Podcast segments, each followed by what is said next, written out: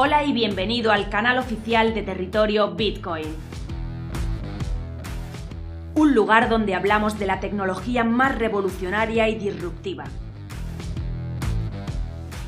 En este programa encontrarás el contenido más relevante del ecosistema del emprendimiento tecnológico en España y Latinoamérica.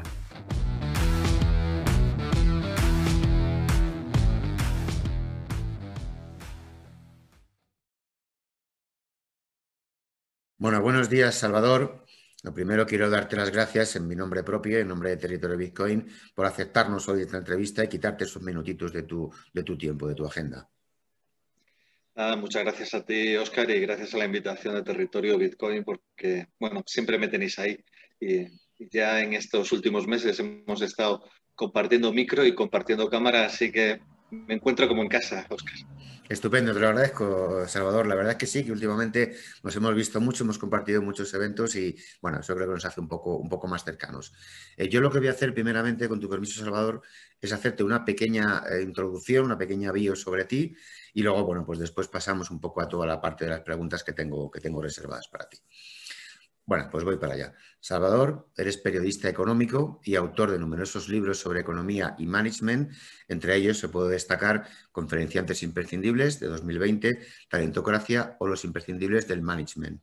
Es coautor del libro Del cubo del líder, también en 2020, y del manual de Felicacia. Ha sido nombrado mentor honorífico en la Red Global de Mentores para América y Europa y eres embajador y miembro del Consejo Asesor del Centro de Emprendimiento de la Universidad de Alcalá de Henares. Bueno, aquí la entrevista hoy la voy a centrar un poquito sobre, sobre Madrid Capital FinTech, sobre lo que es MAD FinTech. Y bueno, inicialmente he visto, un poco por, por, lo que he visto en Internet, ha cumplido más o menos hace un año, hace unos meses, creo que ha sido en abril. Y me gustaría que nos hicieras un balance sobre todo este año, ¿no? sobre todo este año de funcionamiento que tiene MAD FinTech. Pues sí, Mad FinTech, como dices, es, eh, es el nombre para los amigos, ¿vale? Del clúster Madrid Capital FinTech, que es un clúster que de alguna manera eh, hereda eh, todo el trabajo que, veníamos haciendo dentro del Foro Ecofin a través de Círculo FinTech, que es, un grupo de trabajo que sigue existiendo, que lo conforman en torno a una treintena de compañías la mitad de ámbito, digamos, de origen startup y, y, plenamente fintech, y la otra mitad, digamos, entidades que hacen posible ese ecosistema desde el mundo de la tecnología, del mundo de las soluciones, desde el mundo incluso de, la industria financiera. Entonces, eh, ese, ese tras esa evolución, ese rodaje del coche que veníamos haciendo desde este grupo de trabajo, pues yo creo que ha permitido que a pesar de la pandemia, porque tres semanas después de la puesta en marcha, el 19 de febrero del año pasado, Tres semanas después se decretó eh, el confinamiento y todo lo que ello ha supuesto, con lo cual, digamos, eh, el clúster Madrid Capital FinTech ha nacido, vivido y desarrollado dentro de esas catacumbas del teletrabajo y de la videoconferencia. Y en esas catacumbas, eh, en este año largo que llevamos, pues hemos construido 20 comisiones y grupos de trabajo para que en el formato de co-creación o de innovación abierta busquen retos y traccionen eh, en determinadas soluciones que tienen que ver con soluciones de negocio, con soluciones tecnológicas, con soluciones de conocimiento. Algún libro blanco ha nacido durante este tiempo. Y también con soluciones en colaboración público-privada con el Ayuntamiento de Madrid, que es, es nuestro otro padre, ¿no? Es decir, nosotros nacimos en colaboración público-privada desde Foro Ecofin y desde Ayuntamiento de Madrid y en eso sí que hemos sido muy eficientes, casi, casi te diría desde el minuto cero, ¿no? proponiendo soluciones que tenían que ver con el reactivar de la economía y del consumo y del comercio, eh, algunas veces por petición del propio ayuntamiento, otras veces por eh, iniciativa de los propios socios del clúster y ha habido varias iniciativas que en torno a los mercados municipales, al consumo y al comercio, en torno a la financiación de pymes y autónomos, sobre todo a través de las sociedades de garantía recíproca, buscando soluciones a gente que no lo necesitaba hasta ese momento, pero que se encontraba con la necesidad de o tengo esto o no puedo funcionar, como era, por ejemplo, el mundo de los, de los mercados ambulantes, de los vendedores ambulantes, que de la noche a la mañana tuvieron que dejar el papel, el billete irse rápidamente a soluciones de, TPV virtual para poder seguir cobrando y seguir trabajando en, las calles y en los municipios de la Comunidad de Madrid y de otros, y de otros ayuntamientos del mundo rural español. Entonces, bueno, yo creo que ahí hemos sido muy eficientes, muy eficaces y lo seguimos siendo. Estupendo, Salvador. La verdad que una, buena introducción ¿no? sobre lo que es Math FinTech. La siguiente pregunta que tenía, que tenía preparada para ti es que nos explicaras qué es. Yo creo que básicamente no lo has explicado y qué es lo que hacéis también desde Math FinTech. Creo que está más o menos aclarado, ¿no? Entonces, bueno, me gustaría preguntarte qué proyectos se están desarrollando actualmente o habéis desarrollado en este poco más de año de vida. Sí, bueno, lo, que intentamos es no ser protagonistas, sino facilitar un ecosistema, un territorio donde pasen cosas y ocurran cosas. Eh, por tanto, no nos sentimos muy protagonistas de nada, pero sí es verdad, eh, como explico yo muchas veces, que hay veces que, te asomas varias veces a la ostra y en la ostra no hay nada, ¿no? Y entonces lo que intentamos es desde el trabajo de la propia organización meter ahí un granito de arena para que la ostra empiece a darle vueltas, oye, y al final puede salir una perla grande, pequeña, pero algo sale, ¿no? Entonces, eh, en ese semillar dentro de las ostras, dentro del espacio de esos contenedores de co-creación y de innovación abierta que son las comisiones, pues hemos ido poniendo en marcha algunas cosas que ya están eh, siendo una realidad, ¿no? Antes te hablaba de ayudar a, buscar TPVs para los vendedores ambulantes pero también para los mercados municipales de Madrid hemos ayudado a desarrollar una solución de Silver Economy, que es una, es una tarjeta eh, que permite empoderar a los mayores para que con esa tarjeta vayan a los comercios, compren y obtengan una, un, descuento.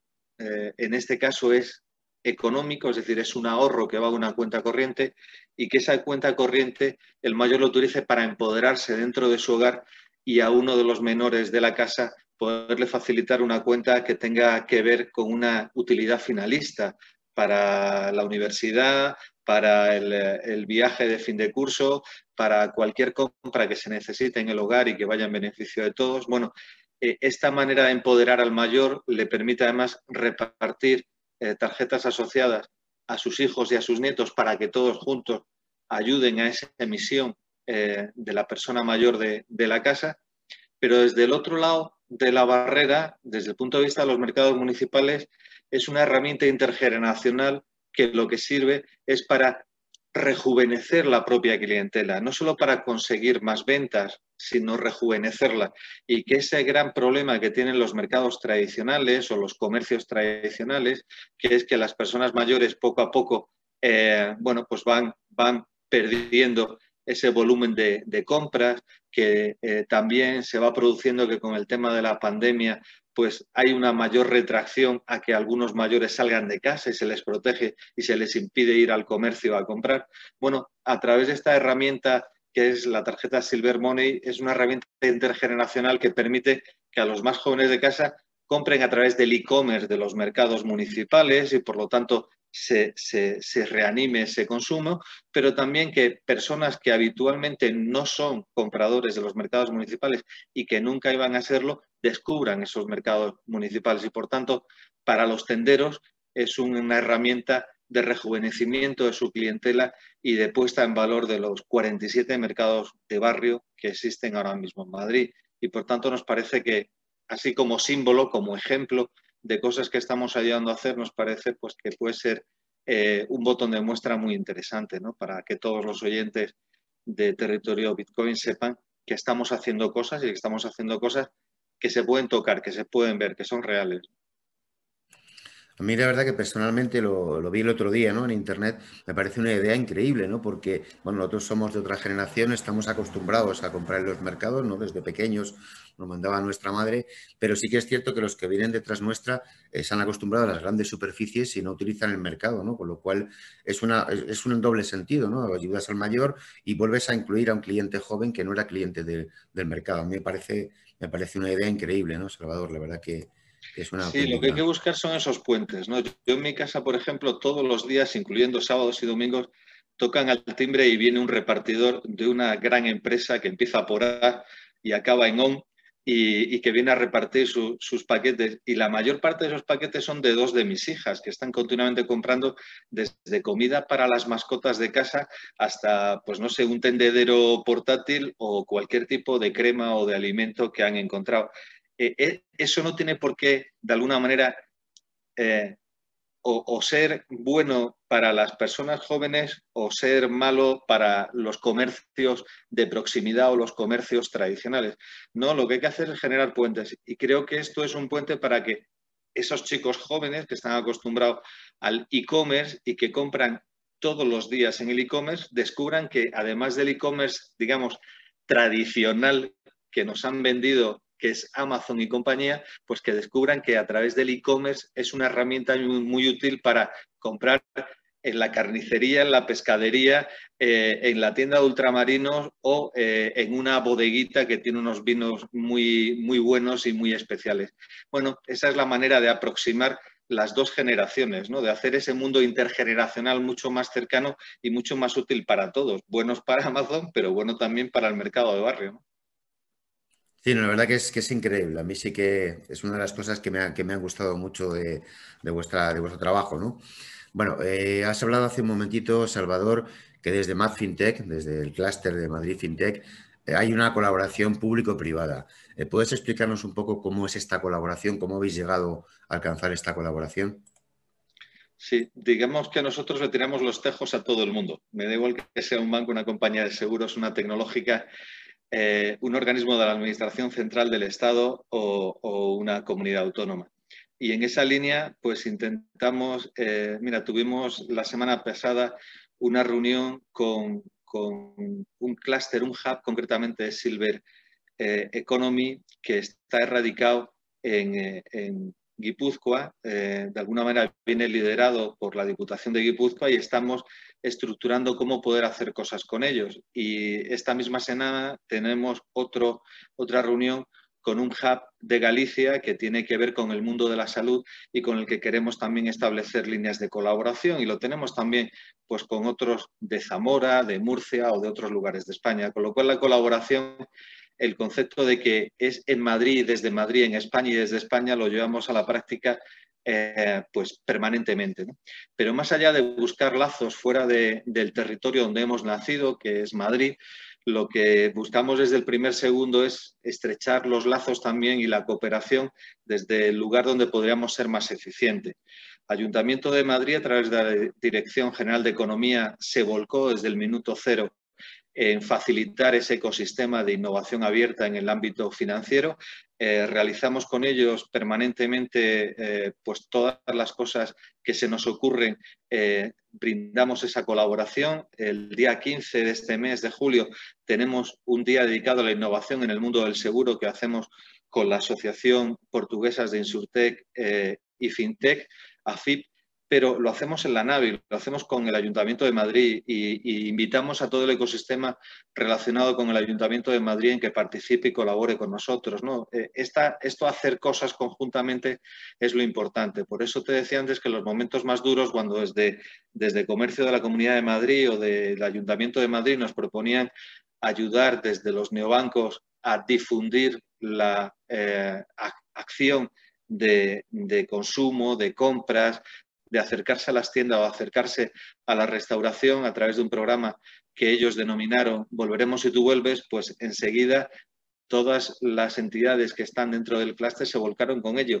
¿Y cuáles eran las más eficientes en ese momento? Pues aquellos neobancos que tenían entre medio millón y dos millones de clientes y por lo tanto podían hacer más efectiva esa labor capilar de mandar ese mensaje y de mandarlo en tres oleadas para que ese mensaje tuviera fuerza y con una línea de estímulo en el propio consumo a través de las tarjetas de esos neobancos para que fuera un efecto multiplicador y estimulador. ¿no? Bueno, todas estas cosas que ya te digo, algunas pueden venir como esta última desde petición desde la administración pública y otras que se nos ocurren a nosotros. Por ejemplo, una de las cosas que se pusieron casi desde, desde el minuto uno del confinamiento en marcha fue la propuesta de las PFPs, las plataformas financieras participativas, del mundo del crowd, de ofrecer ofrecerse a sí mismas como un canal de distribución del crédito a pymes y autónomos porque son especialistas eh, en micropymes, en pymes y en autónomos y en cambio las entidades bancarias son especialistas en otras cosas, eh, en empresa pyme gorda, en empresa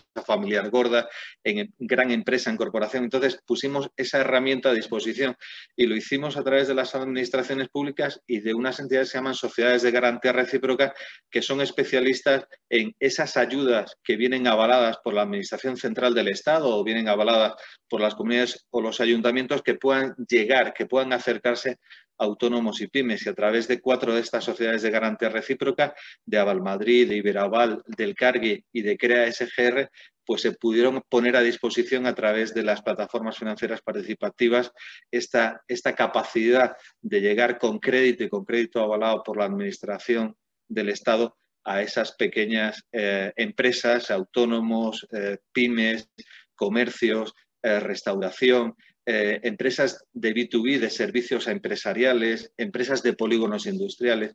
Y eso nos parece una, colaboración estrecha entre el mundo público y el mundo privado, que entre comillas es lo que debería de ser. Sí, totalmente de acuerdo contigo, Salvador. Bueno, estamos llegando poco más o menos al, al final de la entrevista. Hemos hablado del sector fintech, hemos hablado del sector de los neobancos, justo en esta última pregunta. Y bueno, realmente estos dos sectores, ¿no? sector fintech y neobancos, están revolucionando en cierta manera la manera de ver las, las finanzas. ¿Qué futuro le ves a este sector en el corto, medio o hasta incluso largo plazo, Salvador? Sí, yo creo que la palabra fintech, eh, yo siempre lo digo, es decir, los mayores del círculo fintech y del clúster venimos hablando de, fintech antes de que se inventara el término. Y, yo creo que seguiremos hablando de innovación financiera cuando desaparezca el término, porque para mí la palabra fintech es una palabra en tránsito que lo que significa es que está mudando de piel el mundo financiero y en ese mudar de piel ha habido una disrupción eh, desde un sector, desde unos canales de innovación interno, desde terceros agentes que han venido al mercado a aportar soluciones y eso está haciendo que la olla presión entre en ebullición.